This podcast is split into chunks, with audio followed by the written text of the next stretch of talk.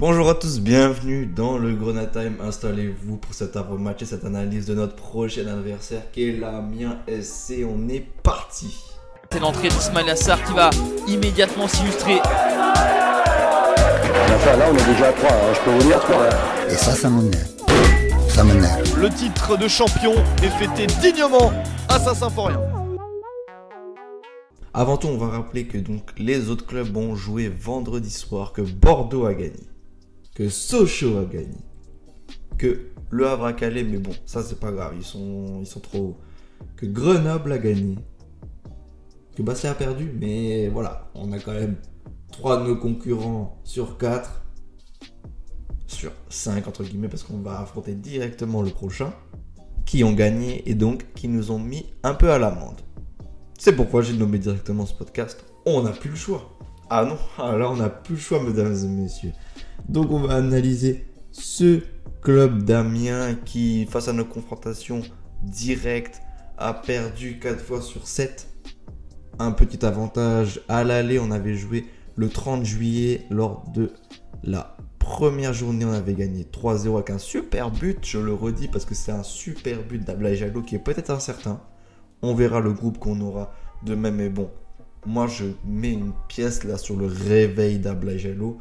Mettez une pièce sur. C'est pas, je vous incite à rien. Mais mettez une pièce et moi je mets ma pièce sur le réveil d'Ablaï-Jalo. Amiens est donc 7ème à égalité de points avec nous. On n'a plus le choix. Ça, je vais le rappeler beaucoup, mais on n'a plus le choix. Meilleur buteur, Papy Cissé. Très grande surprise. Il a mis un triplé euh, très récemment. Donc là, il est à 6 buts. Il partage ce classement avec Aro Kodare qui a 6 buts également. Voilà. Donc une attaque qui est très bien fournie. La charge euh, d'attaque, elle est très bien répartie. Il y a deux meilleurs buteurs à 6 buts, 1 à 3, 1 à 3. Donc c'est quand même une équipe qui est pas mal offensive et efficace surtout et qui encaisse peu de buts. Amiens, ils ont un bilan de 9 victoires, 6 nuls, 6 défaites, c'est quasiment le nôtre. Ils, ils, prennent très peu de cartons jaunes et très peu de cartons rouges.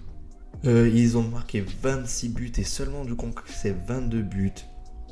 Attention à cette équipe et donc à un très beau groupe. Franchement, il faut saluer quand, euh, quand c'est le cas et on va pas mentir. C'est un très très beau groupe qu'on a. En gardien, on a toujours ce bon vieux Régis Gurtner qui fait le taf. Franchement, on va pas se mentir.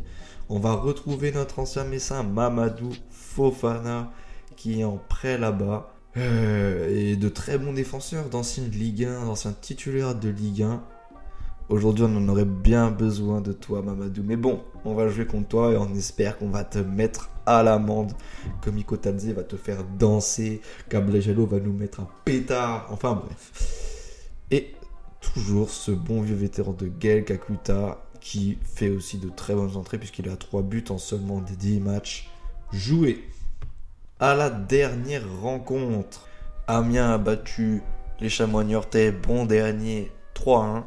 Donc euh, bah, il va tout simplement falloir se comporter en leader et surtout dire à Monsieur Bologna d'animer les joueurs du FC Metz puisqu'on n'a plus le choix. Si on veut monter, il faut gagner. Vous avez vu? Franchement, pas mal hein, ce que j'ai fait. À domicile, Amiens, c'est 18 points pris sur 33 en tout. Et nous, on sait très bien qu'à l'extérieur, on est très très performant.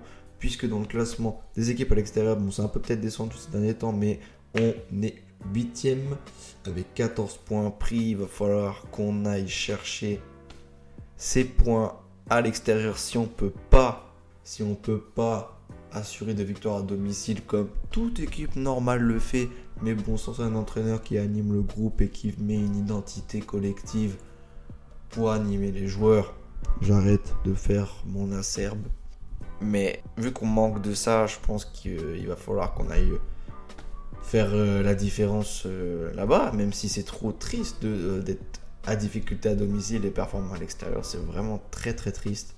Mais enfin bref, aujourd'hui, enfin demain plutôt, c'est un match très très décisif. Il va falloir euh, blinder, blinder, blinder.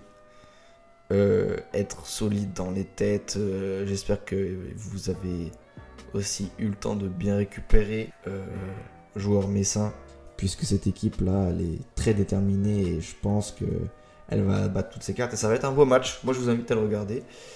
On va, je vais évidemment le regarder euh, comme euh, tous les autres matchs, mais euh, attention à cette équipe d'Amiens. Je vois quand même beaucoup de buts parce qu'ils sont généreux dans l'effort et c'est une équipe très bien équilibrée. Donc, on va vivre un beau match et on espère repartir au moins avec le nul et se relancer puisque là on n'a plus le choix il va falloir que pas qu'on se neutralise parce que ça, ça va pas faire les affaires d'Amiens donc du coup je pense qu'on va que l'entraîneur va tenir un qui est Philippe Insberger un très bon entraîneur qui lui par contre a la passion. Enfin bref. Et prône des valeurs offensives mais bref mais bref bref. Il va quand même dire que aujourd'hui les gars c'est soit victoire soit rien. Je pense que c'est ce qu'il y a à dire puisque il faut éliminer un concurrent direct.